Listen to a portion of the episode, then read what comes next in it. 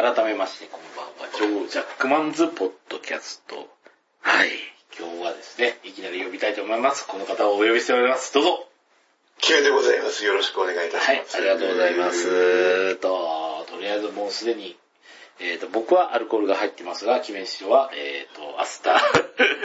明日血液、血液検査があるので、ええー金曜のフね、プレミアムフライデーだというのにえうん。飲めずにおりますね。はい。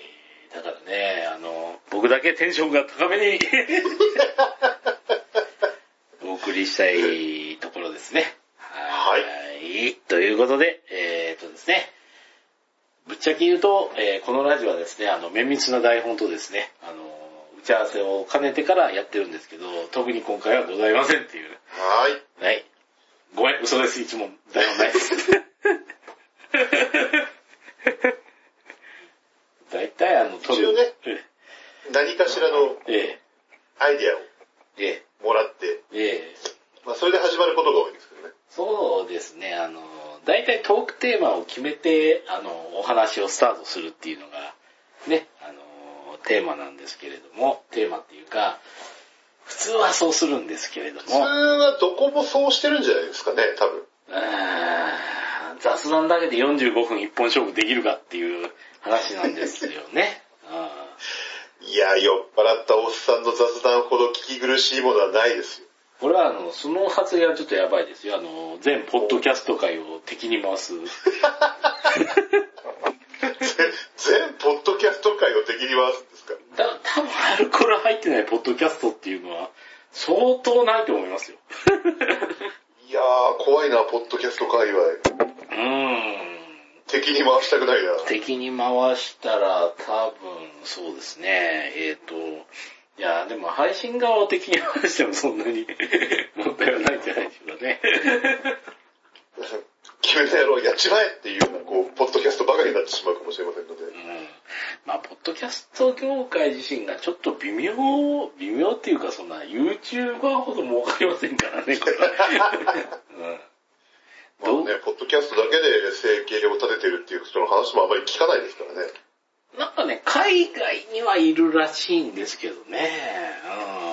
まあ、1000万アクセスぐらいないとダメなんじゃないですかね、さすがに。うん。確かあの、ポッドキャスト配信者が主人公の映画っていうのが出たりしますからね。えそれはすごいですね。え。いや、あのーなんだかな、うちもあの、うろ聞きなんですけど、ポッドキャスト配信者が、えっ、と、ある博士の家に行ったところ、えっ、と、生打ち人間に改造されるっていう B 級カルト映画が。B 級じゃ済まなくないですか、それ。いや、本人がその、ポッドキャスト配信者って通じるんだから、多分、あの、その世界ではメジャー な、あれじゃないのかなと。うん。うーん。いや、うちにしても改造されますか？うん。うちだったらそんな改造を受けたら正義のために戦うぐらいしかないんだけどね。うん。うん、でもそういうところに限って最初に危険なので脳を改造しようって言いかねないですよね。あー、脳改造を受けちゃうと。うん、それ、あの、なんか、島本和彦先生のあれでありましたね。脳改造受ける前だったらまだ味方になるみたいな話そうそうそうそう気がしますね。うん。というわけで、えっ、とですね、ざらっとあの、5分ほどあの、ひどいトークをしてますけれども、えー本日はちょっとフリートーク会でですね、えーと、お互いちょっとネタをですね、えー出していこうかというところなんですけれども、僕の方からもいきなり言いちゃいたいこと言っちゃいます。はい、お願いします。はい、えっ、と、今日ですね、えー、ゴジラのあの、キングオブモンスター見てきましたということで。お素晴らしい。はい。で、もう、いきなりネタバレっていうか、あれじゃないいきなり、いきなり言ってしまうんですかど。ああ、もう、一言だけ言っときたいな、このね、あの、監督さんを正座させて、えー言いたいのは、誰にも言わないから、お前あの、大宇宙大怪獣キララ大好きだろ、つって。いいよ、いいよ、いいよ。うん。いや、何にも言わないけど、返答なくていいから、あの、あの、このブログのコメント欄とか書かなくていいから、この、えー配信してるあの、ポッドキャストのブログとかにコメント書かなくてもいいし、ツイッターでも言わなくてもいいけど、お前宇宙大怪獣ギララ見たんだろ？つって。なんか、肩組んでこう、あの、言いたいですね。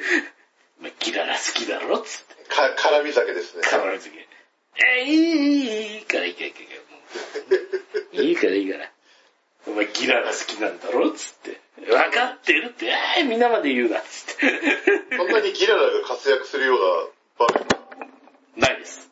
ないのかい いや、まああの、うちの脳内でこう、あの、あ、これはギラだ、みたいな。あー、なんかそういうシーンがあるんですね、じゃあね。うん。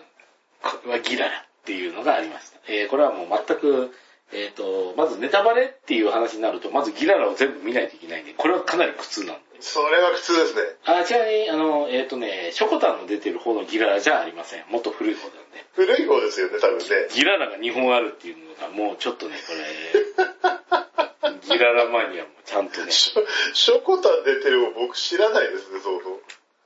あ、ショコタン出てる方が多分もっとマイナーですね。世界は広いですね。世界は広いですよ。ええ この世界の広さはまだあの我々は知らないっていうのは某、えー、と、教会仮面のキャッチコピーなんですけど、多分決め人はご存知ないんで、このご話は、ね、この。話は広げません。はい。大大体にして、ギララ、ギララって昔なんかね、あの、桜玉吉の幸せの形かなんかに出てきたっていうのを知ってるぐらいしかないですけどね。ええあの、月世界にあの、えっ、と、ヒノキブルがあるとかすごい作品。まあ、やってる時代は確かあれでしょ、昭和40年代のえ映画ですから、あれ。うん。まあ、その辺はね、割と、ええ昭和から見ると明治の話ですからね。ね、そんなこと言ったらあれですよ、令和から見たら昭和の話ですよ。そうなんですよ。これはあの、お互いでこうダメージを受ける話で。お互い言ったら、はっつって割と聞いてる人の大半もダメージを受ける話かもしれないですけど、言語二つ前理論っていうのは。ッ言語二つ前理論。そりゃそうですよ。だって昭和の時代に明治の人なんつったらおばあちゃんとかね、おじいちゃんとかもうそれはそれはもうお年寄りに見えましたよ。え令和の時代から見た昭和はどうです？ー、うん。お年寄りじゃないですかだだだあの、ルローニケンシンみたいなもんで。ちょ、ちょっとかっこいいはず。はず。いやーどうだろうな。うんルロ、ルロケンだったらもうちょっともう全国関係しないとダメだな。全国関係。いやいやいや、全国回ったけど、特にうちは何もしてませんけどね。うちもあの、たまにあの、子供に言ってますけどね、あの、なんでそんな日本の土地土地を知ってるんだっつって言うけど、あの、俺はあの、若い頃あの、あれですよ、あの全国を旅をした。別にあの、事件も解決してないけど、バッグも倒してないけど、全国流れると確かに、えこう風来坊がね、うんこう行く土地土地で何か問題を解決して次の土地へ行くみたいなね。えまあ水戸黄門かズバッとかみたいなイメージがちょっとありますけどね。ん。ですからあの、ガチで全国は放浪してますけど、別にあの、事件も解決してないけど、悪も倒してませんからね、僕は。まあそうそう行く先々に悪がいても困るんですけどね。これですね、あの、正義の味方っていうのは悪がないと存在しない理論っていうのは最近出てますからね。ああ、そうなんですよね。あの、RPG なんかドラクエなんかでもね、あの、魔王を倒した後の武器屋はどうやって生計立てるんだみたいなね、うん。そういう話もありますから。いや。意外とその、割と歯のない武器とか撃って、生計を立ててたりとか、なんだろうね、トレカとか撃ってるりするんじゃないですかね。それか。だから、最近ようやくですよ。だからえなんでね、うん昔見てた時代劇、うん。お侍さんたちは、うん。あの、剣の使い手なのにね、うん。傘売ってんだろうって思いましたけど、うん。うん、生活費ないんですよね。お侍さんって。そうそうそうそうそうそう。うん。食えないですよね。うんようやく、ようやくね、分かりましたよ、だから。うん子供の頃そういう話にフォローを入れてくれないからさ。うん。いや、剣術で食ってちゃダメなのって言ったら、剣術やろうとするとなんかね、道端で大道芸するぐらいしかなくなっちゃいますからね。うん。いいやー、これでバスッと切れる竹なんですけど、この油を塗ったらなんと切れないみたいなガマの油で。ガマの油売りとかね。うん。これも多分あの、令和世代っていうか、もう平成世代にも通用しないネタですよね。平成世代もきついですし、うん、昭和だってね、割と後半の方の人たちは厳しいかもしれないですよ、もしかしたら。うん。うちはね、あの、ものすごくこう、あの、えっ、とですね、えー1990年代に就職しまして、その時の先輩にすごい受けたネタっていうのが、前バーンっつって、お前こんなことして怪我したらどうするんだっつったら大丈夫です。駅前でアコーディオン弾いてお金もらいますって、そんな将棋軍人誰も知らんわっていう話はものすごい受けましたけどね。うんもうこれはもう多分どう考えても令和では無理だな。令和では通じないですね。うん僕も似たような先輩にバカ受けした話としては、えなんか、今度出張が決まったんだって言われて、え。うん。でも出張に来てスーツ探さなくちゃいけないんだよって言ったら、じゃあ一緒に行って、部屋探してあげますよって言ったら、バカ野郎お前、押し入れ開けて、なんか洗濯してないパンツとかいっぱい出てきたらどうすんだって言ったら、男おいどんかよって言ったら大爆笑されたんだけど。まず男おいどんが誰が何なのかもうわからないっていうね。うん。もうなんでその時そのネタをとっさに言ってしまったんだっていう気がしますけれども。それはすごい面白いですけど、すごいよ、うちの中ですごい面白いけど、男おいどんっていうのはあの松本零士先生が、えっ、とですね、銀河鉄道39に、を書く前に書いてた前の作品ですかね、多分ね。うん。いや、でも、あれですよ、あの、これはですね、面々と受け継がれる系譜ですから。警具なんだ。いや、っていうかね、あのー結局、モテない男の前にものすごい美人の子が現れて、意味もなく惚れてくれるっていうのは、かなり太古の昔からあるし、昔からありありますね。お約束でございますからね。うん何の意味もなく惚れてくれるという。うんはいはいはい。ええもうこれはあの、ジェンダーの話とかは置いといて、で、うん、それは太古の昔からあると。あ、でもね、そう考えると、突然話が変わるんですけどね。えほら、突然女の子が惚れる話っていうのが今あったじゃないですか。え考えてみるにですよ。ええつい先日、ええ発売から25周年を迎えたときめきメモリアルというゲームがあるんですけど、あ、ありますね。はい。あのゲーム、うん別にある日突然女の子から惚れられることはないんですよね。ああ、あれは自分自身のパラメーターがあるので、え自分自身を鍛えて、えうん。かっこよくして、お勉強して、話題も豊富でっていう風にしていかないと、んあれ女の子にモテないゲームなんですよね。確かにね、うちもあの、それやろうとしたけど、ものすごい拒否反応が出てダメだったんですけど、でもあの、えっ、と、あれなんですね、お膳立てはあるんですよね。えー主人公がいますと。で、はいはい。隣にあの、美人の幼馴染がいますと。そうですね、美人の可愛い頭のいい、ええスポーツ万能っていうね、うん髪の毛ピンクという、この、髪の毛ピンク、ストレートピンクっていう女の子がいるん女ですけどの子がいるんですけど、その女の子にいるのは学校で友達と思われると嫌だから声かけないでねっていうセリフですそそんな、そんな直接的なセリフは言いませんよ。そんな、近くに寄るなけだものみたいなこと言いませんよ、別に。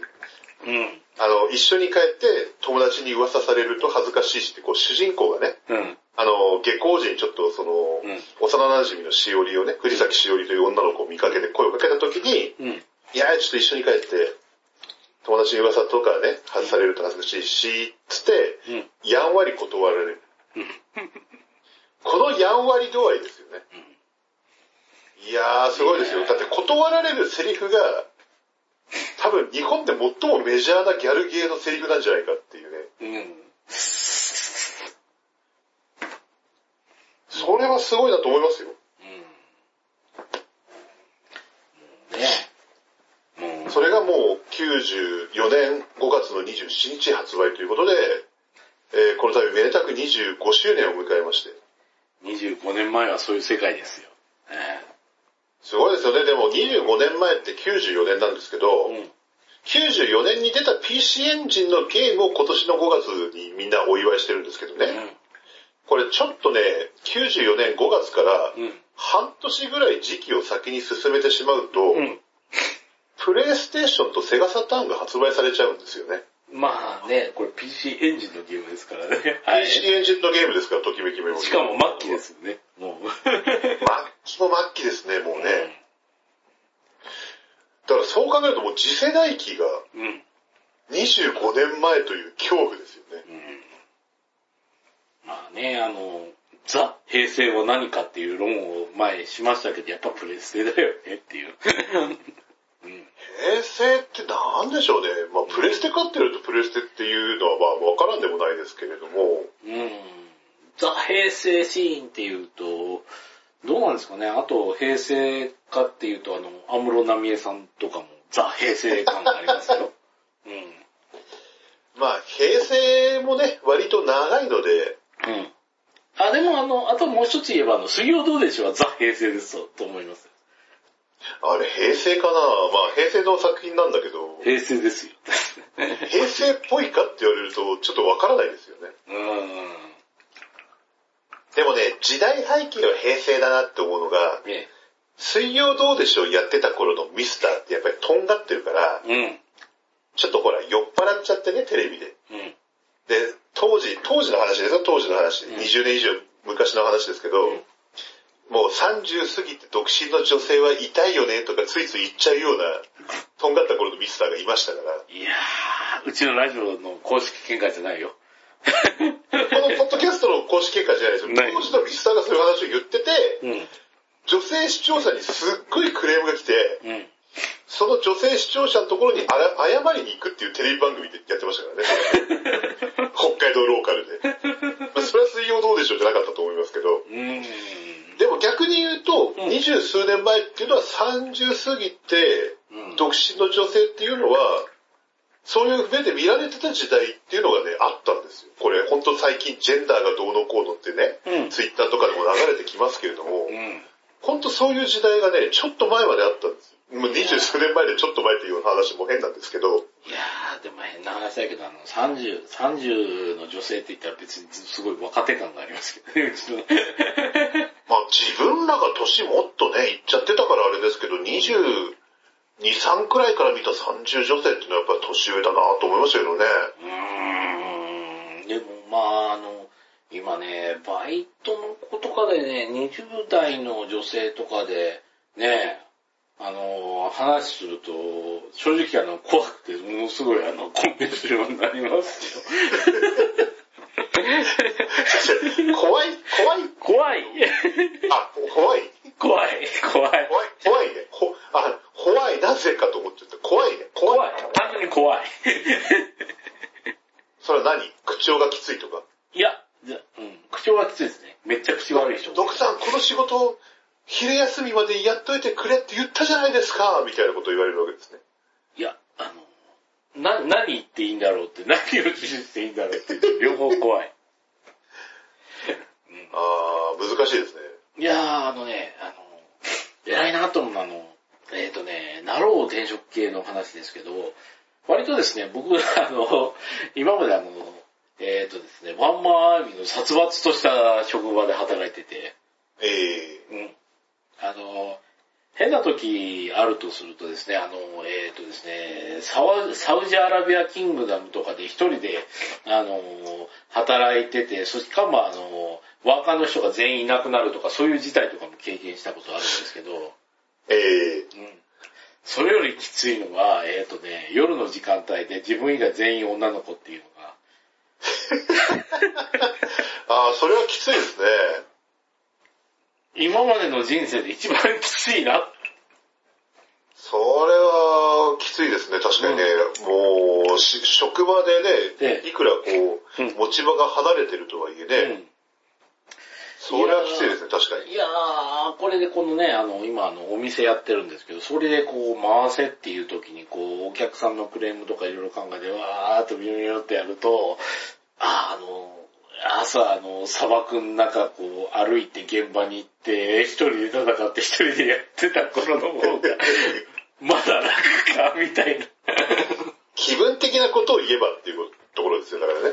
うん。だから僕の言いたいのは、あの、ナロー系ハーレム主人公って偉いなって。そういう話だったんですか偉いと思うよ、あれ。あんなシチュエーションだったらものすごいコミッションになるし。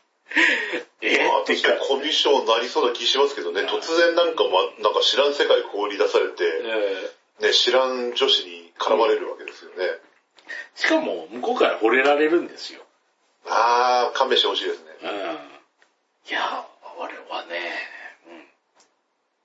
つ、辛い、辛いっていうか、う んでもなんか、ある一定の年齢まではそういうのに惹かれる年齢が多分あるんですよ、男性の場合は。うん。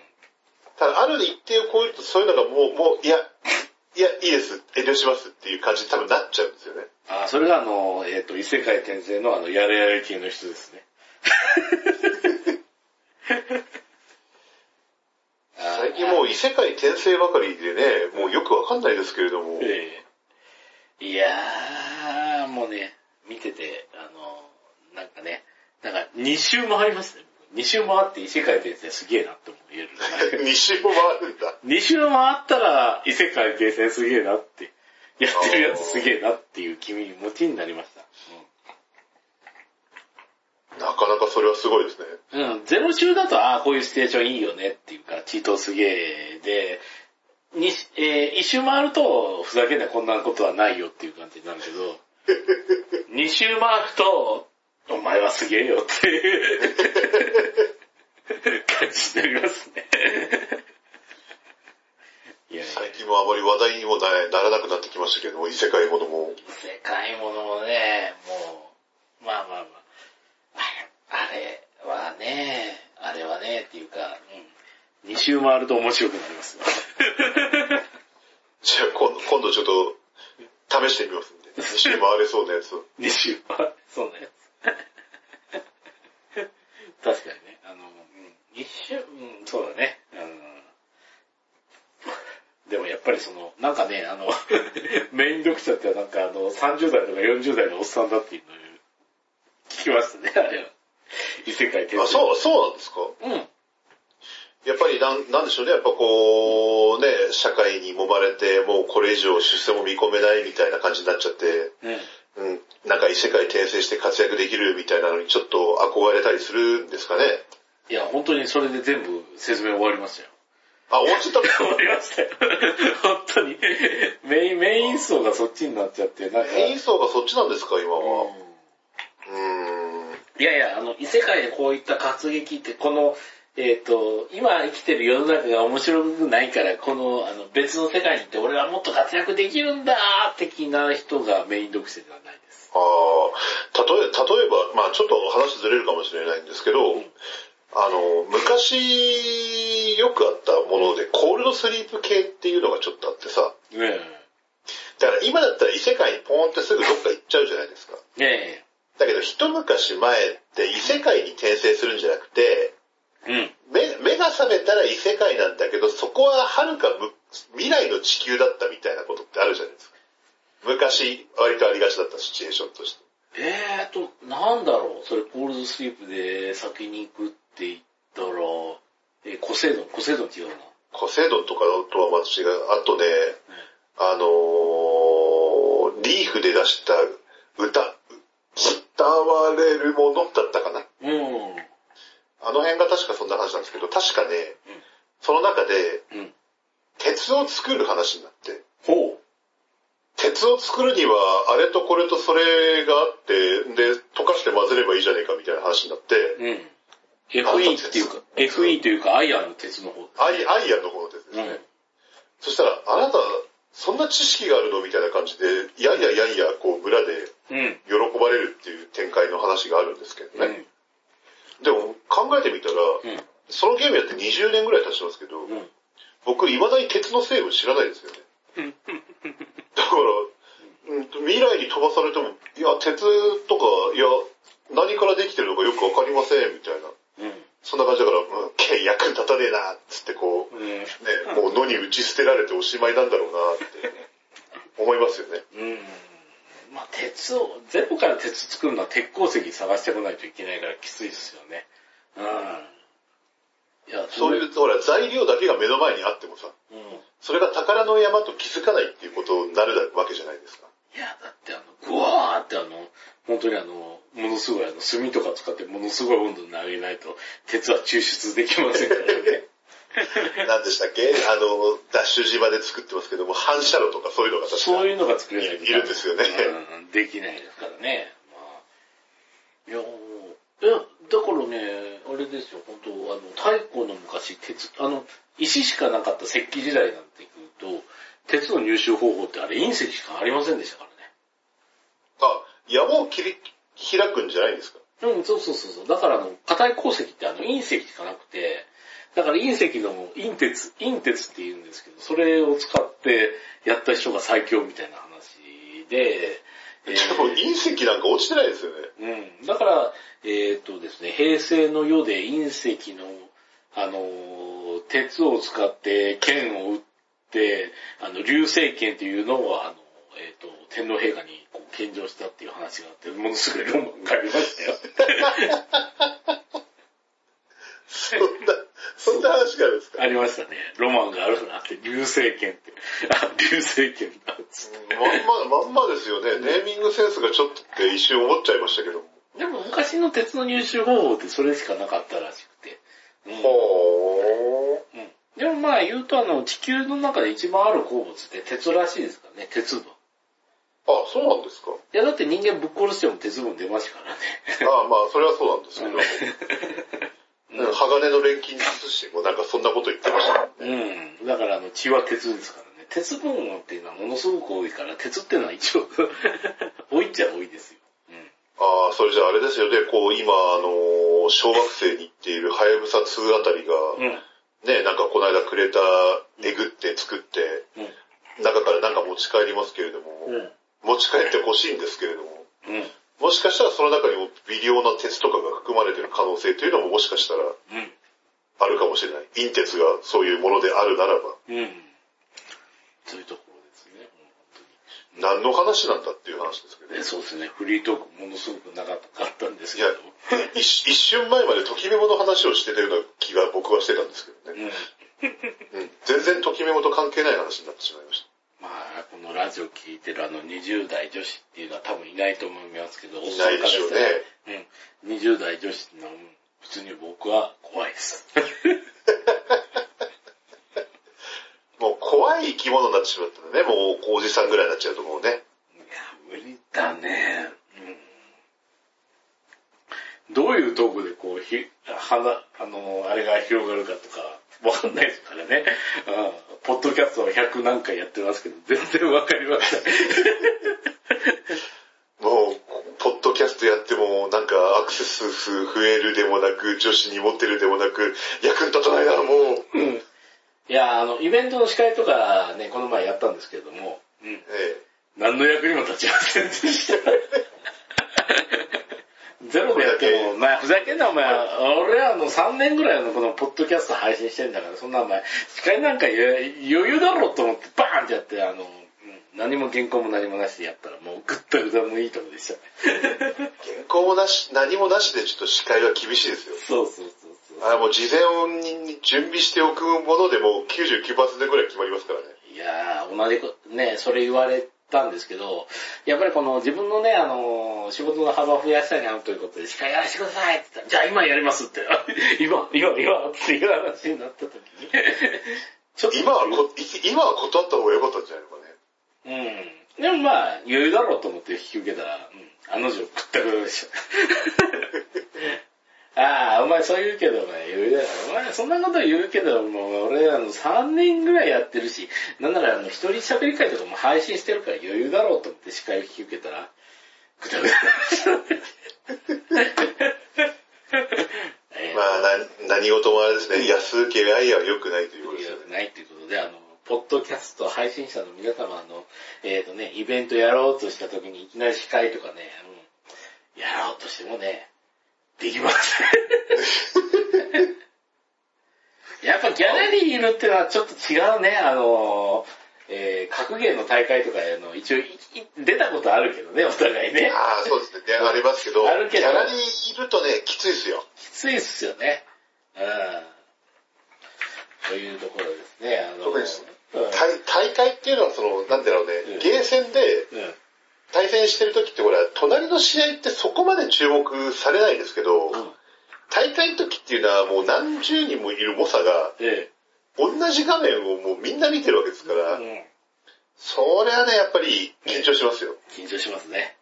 もう、あれは違う。違うっていうか、うんだから、えっ、と、うん。この、ポッドキャストっていうのは、このポッドキャスト技能っていうのが何に役立つのか全くわからないんですけれど。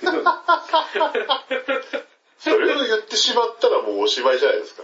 いやー、これね、あの、えっ、とですね、あの、変な話なんですけど、あの、ポッドキャスト配信者に向けて、えー、言いたいことでもないんですけれども、うん。何の役に立つかとかというと、じゃないというか、あの、こちらですね、ですね、あの、ポッドキャストの配信に対して、えーと、アクセス数を増やすっていうのは、やっぱりなんかあの、ジャンルにこだわった方がいいかなっていう。確かに、オールジャンルとか、そういうものではなかなか増えないですね。うんやっぱり。専門に特化したような。そうそうそうそうそう。えーとですね、アクセス数をちゃんと稼ぐためには何かに、こうね、あの、こういう話題で毎週行きますっていうのをこう決めた方がいいですね。そうですね。うん。まあ、英会話うまくいきたいとか、ああ、なるほど。うん。なんかこういうトークをしたいとか、あの、この一点のジャンルに対してこう、深く語りたいみたいな感じで。そうし、うん。うん。で、えっ、と、一番ダメなやつはね、あの、自分がやりたいことだけ、こう、あの、ダラッと語って、それで終わらそうみたいなスタイルですね。うん。ここの番組じゃない。この番組ですね。毎回毎回情報弱者な方が、ーえ。えいや、だって、ね、なんか情報を得たいからって言ってゲストを呼んでは、ああだこうだ話をしてで、自分がしたい話をただしてるって。うん。で、その、その方が、の会に関してはその方の方、えっ、と、こういった熱い話をやってるっていう話を聞いて、あの、よし、じゃあ俺も登録してるぜって次の日やったら、あの、ずっとね、あの、あれですよ。ひたすらあのゴジラの話をしてると。か、ひたすらウルトラマンの話、サウナの話をしてないとか。いやー、うん、サウナのことを聞いて、こんなに熱いことを語ってるラジオはないっつって、次の週見たら、ウルトラマンの話を一人でずっと語ってるから。もう切りますよね。一話切りですよ。一番いいですね。本当に。これがもしあれですよ、アニメだったらあの冒頭のあアバンの1分30秒でも切られますよ。切られますね。間違いなく。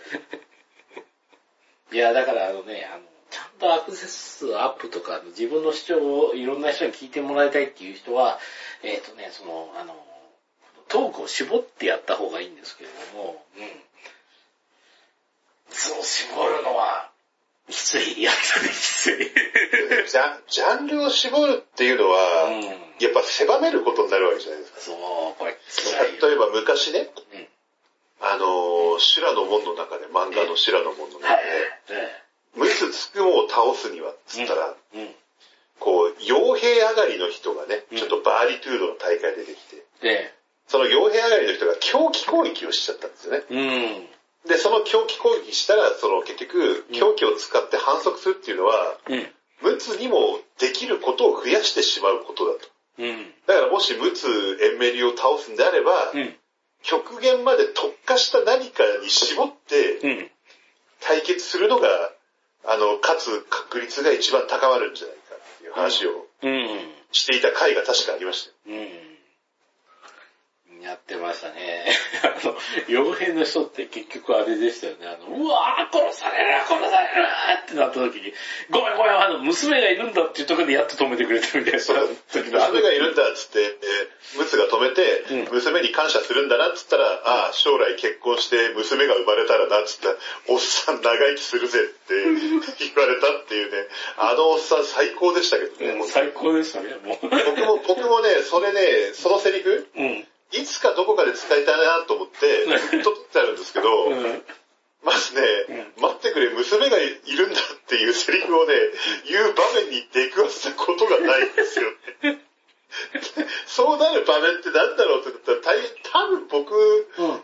相当やばい状況に追い詰められてる時だと思うんで、そういう場面でそういうセリフが多分ね、うん。出てこないから、仕事でどんなに追い詰められてて、もうお前はクビだって言われたら、まあそ僕そういうことを一回試しに言ってみようかなっていう気もするけどね。いや、クビは勘弁してくれ。娘が、娘がいいんだって。じゃあ今回のクビはなしにしようっつったら。いや、それはない。将来結婚して娘が生まれたらっったら、お前はクビだ、出ていけ。出ていけって、その場で言われますよね。放り出されるところですよね。放り出され、間違いなく放り出されますけどね。それはそれで楽しいですよね。いやいや。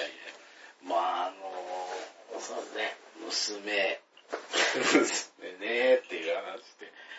まあ、娘いる人も、まあ、あの、近しい人でたくさんいますけどね。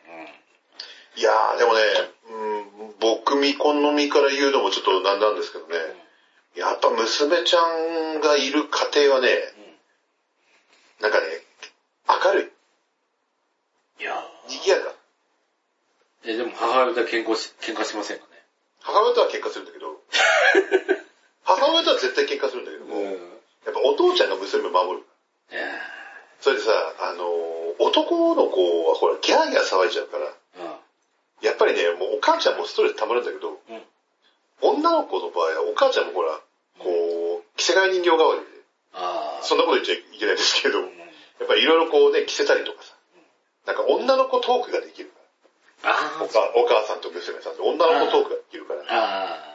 なるほど。そこでね、結構ね、ストレスが緩和されるっていうのがある。確かにね。だからね、あの、母親、息子だと、えーっとですね、えー買い物行くと服見て2秒とかで決めるからね。そうだこれ。終わり。でこっちの方がいいんじゃないこっちがね、いや、これ。終了。うち。早くカードゲームさせてくれ、とか言って。早くゲーセンに行かせてくれ、つそう、そうなるよね。でもなるよねね。。そうなるよ、だって。なるよ絶対に。うん。女の子だとちょっと、いや、これはね、こっちの話もね、こっちの方がね、これとこれ。あ、でも、今上着買ったからこっちと、いや、下合ってないね っていう話で、えっとできるんですけど。上上をしよう。これ。下はこれ。終わり。2秒。すごいですよね。あのースマホゲーム始めるとき、自分のアバター作るときだってもうちょっと時間かかりますよね。うん。そうそうそうそうそうそうアバターよりも時間かからない。リアルの人なの？リアルの人間なの？リアルに、あの、デフォ、デフォがあったらデフォで終わる。デフォだったら、デフォのまま白のシャツと黒の短パンとかで終わっちゃう。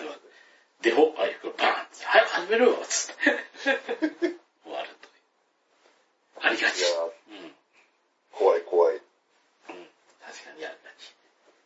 娘ちゃんだとそうはいかないんだよね。攻めちゃんのそうはいかないですね、残念ながら。うん 確かにね、いろいろとこう、あれがあって、これがあって、こうがあって、こうがあって、つっていう話そう。いろいろコーディネートとかね、やっぱ考えたいうん感じになってきますから。うん。でも母親とは結構喧嘩をする。でも喧嘩はします。喧嘩喧嘩はデフォでございますデ。フォであるというね。えー女兄弟、うちはいないです。その辺の感覚はわからないんですけれども。ただ、あの、息子がいるところも別に、あの、うん、こう、叱ってばっかりいますから、母親は。また汚してみたいなパターンありますね。うん。じ。だからどっちにしろやっぱり怒るのはお母さんの役そうそう目。役目ってわけじゃないんですけど。うん。やっぱりね、あの、息子がいる家庭っていうのはね、子供に、がね、親を超えていってほしいっていう部分は、ある部分はあります。ほう。で、やっぱりあの、うちのなんか、あの、やっぱりね、年いってくると、あの、反射神経では勝てない。あ、まあそうですうね。ん。あの、あのザンポット3で、あの、子供の反射神経が必要だっていうのは、本当にね、思いました。ああ、確かにね。うん。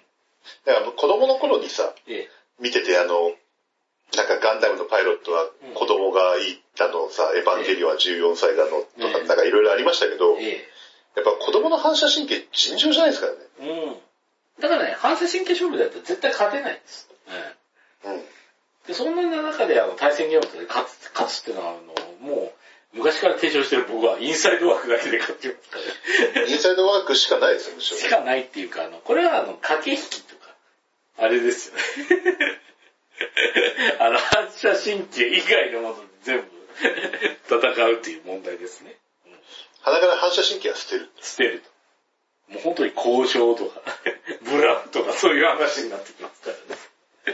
だって簡単、かあの、例えば、まあ、あの、例えとしてはおかしいんですけど、え例えば実戦でさ、すっげえ速い相手がいるとするじゃないですか。え、えでもさ、すごい速い相手がこっちを倒そうとしたら絶対打ち込んでこなくちゃいけないわけですえ、えですよね。え、で、ほら、年寄りは早く動けないから、ええ、打ち込んでくる相手避けらんないじゃないですか。ええ、じゃあ避けらんなかったらどうすんだって言ったら、うん打ち込んでくる拳のところになんか剣山とか置いておけばいいんですよね。そうですよね。で要は、それがそういう格ゲーにもそういう応用ができるっていう話ですよね。だからあの、フットワークの軽い相手でと戦うときは沼で戦うとかそういう話ですよね。そうそうそうそうそう。あのー、北斗の剣で言ってた妖精のユダのやり方ですよね。うん。まず相手のね、足元のええ、動きを奪って、うん、動きを遅くさせてからが本当の勝負みたいな。そうそうそう。っていう勝負をやってて、うちの子供はだから、子供子供同士では無双できるんだけど、うちと戦った時だけは、そんな目に遭うから、ふざけるなっていう話になるんですよね。まあね、でもまあ、こういつまでもね、親っていうのはこう越えられない壁であってほしいですからね、子供にとってやっぱり。そうそうそう。でもって、えっ、と、その子供からあの真剣な相談があるときに、えっ、とですね、あの、同時に二人の女の子から告白されたけど、どうしたらいいんだろうとかね。で、どう答えるんですか？片方は、クラスの人気者で、片方は、うん。自分をもっと前から知ってた子なんだけど、つって。ほうほう。お前はどうしたらいいんだって聞いたんですよ。はいはいはい。いや、両方とも好きじゃないんで、えっ、と、なんか角が立たない方向で、丸く収まる方法を教えてほしい。両方とも好きじゃないんだ。そうなんだよね。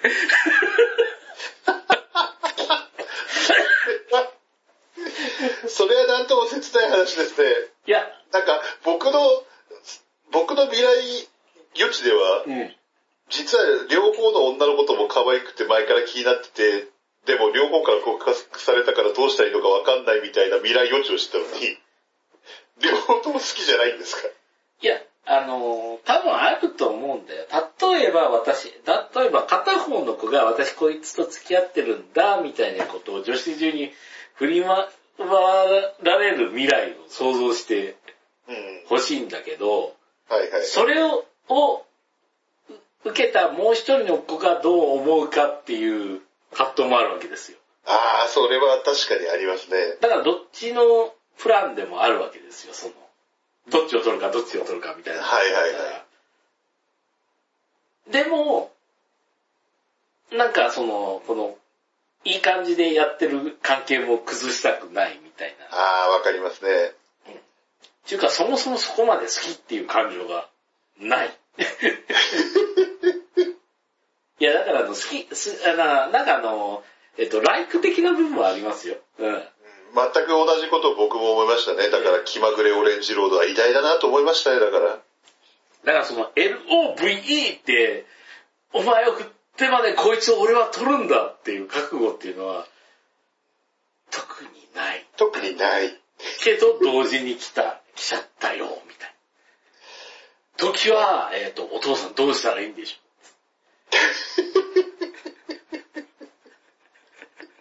ょ どうしたらいいでしょうね。う。うん。なんだろうね、あのー、えー、っと、あの、利き腕をこう、ぶった切って出して、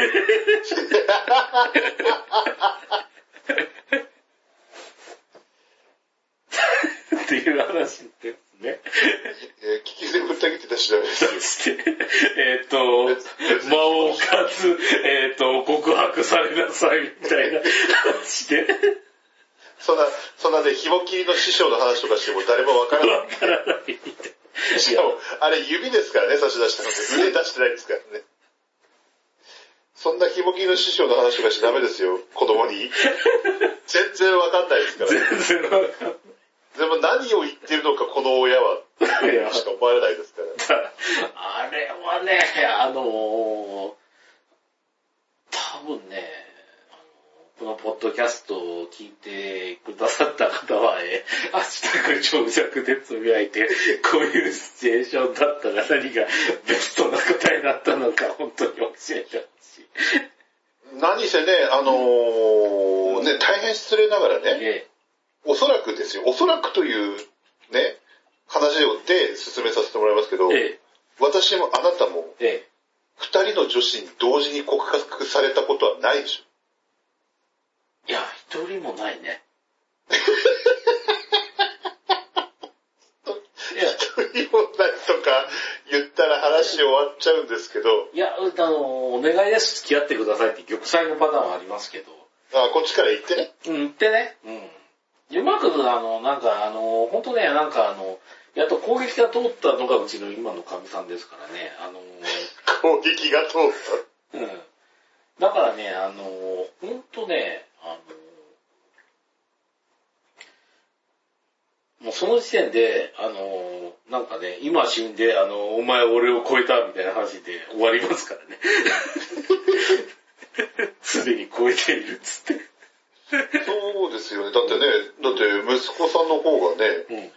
なん、なんていう例えが正しいのかわかんない。表に、表になると言いますか。えモテモテでいらっしゃる。えうん。いや、多 分そういう経験もないからもわからない。いや、大丈夫。だからあの、あんまりね、あの、人生の先輩面して、やっても、無理ですね。かね、先輩面は難しいですね。そういうシチュエーションに関してはね。うん。だから世の中であの、マウンティングできるとか、マウンティングうんぬんって言うけど、無理だな。まあ、無理がね、あるものは無理なままですよ。うん。そうそうそう。なんかこれでこう言って言って自分が優位に立とうとするほどは、あの、醜悪な行為だなと思います。はい。そう考えるとでもあれですよね。あの、バキに出てきた誤信な人っていうのは、やっぱり正しいんですよね。うん。そもそもこう来たらこうかわす、こう来たらこう返すなんてやってるうちは、下作。そう。告白がこうされたらこう返すとかっていうのは下作。下作。もうそもそもは、うん。告白されないような道だけを選んで帰る。じゃあ我々最強ということで。我々は最我々は最強です。最強ということで、告白されない道を選んで帰った。そうですね。えー、というところで、オチがついたあたりでだいたい47分ぐらい話してて、本当に今回何の話だというところになるんですけど、このあたりで話を締めたいかと思いますぜので、ひ、ほんと聞いてくださった皆さんはごめんなさい。なんだろうね、うん。今回ちょっと聞き直してみないと、ちょっと何の話をしたか、えー、タイトルフリップ来るのも 苦労するんですけど、えー、この辺りで締めたいと思いますんで、どうも、キメシありがとうございました。ありがとうございました。